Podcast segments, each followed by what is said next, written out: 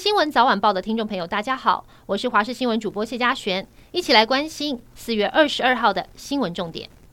新北市长侯友谊二十二号是访问新加坡最后一天的行程了。一早，侯友宜接受媒体联访时，媒体问到，如果明天就被国民党征召，是否会答应？说 Yes, I do。侯友宜表示，面对所有挑战，他毫无惧怕，只要为国家、为人民创造更多的安心安定。让台湾能够永续繁荣发展，都是他应该做的事情。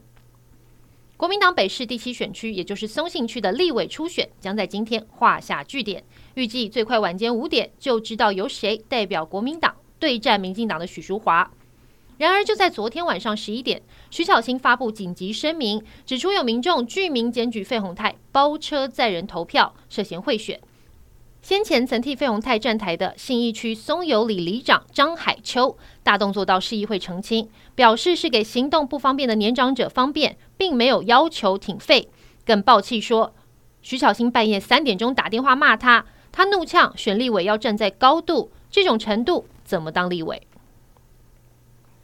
世界三大宗教盛事之一大甲妈九天八夜的绕境进香，在二十一号深夜十一点零五分。钟鼓哨角齐鸣下，由市长卢秀燕亲自扶轿，信众伴随着妈祖的銮轿走向水尾桥，也宣告进香盛事正式起跑。真兰宫副董事长郑明坤表示，今年疫情逐步解封，外出不用戴口罩，所以大家都很开心，也很期待这一场世界级的宗教盛事。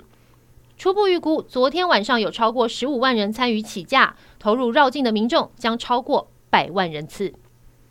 在台湾口罩禁令十七号解封之际，新冠病毒又有变异株横行。日前传出被称为大角星的变种病毒，在泰国出现了全球首宗死亡个案。台湾日前也监测到这款病毒已经由境外移入。根据了解，这款病毒的传播速度更快，而且与眼睛疾病有关，得病的人容易发生结膜炎。专家也呼吁民众要多多小心。新北市五股区观音坑西桥自行车道在去年年底才进行结构更新工程，不料在二十一号下午，经传有三名工人施工时，桥梁突然断裂成两截，三人被倒塌的桥梁压伤，还有两人一度受困。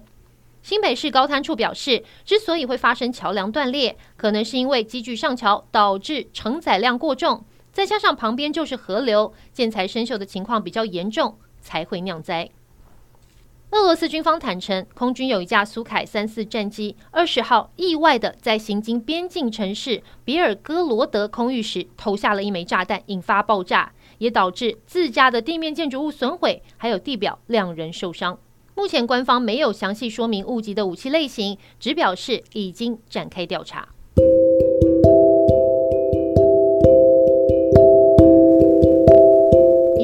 这节新闻内容，非常感谢您的收听。我们下次再会。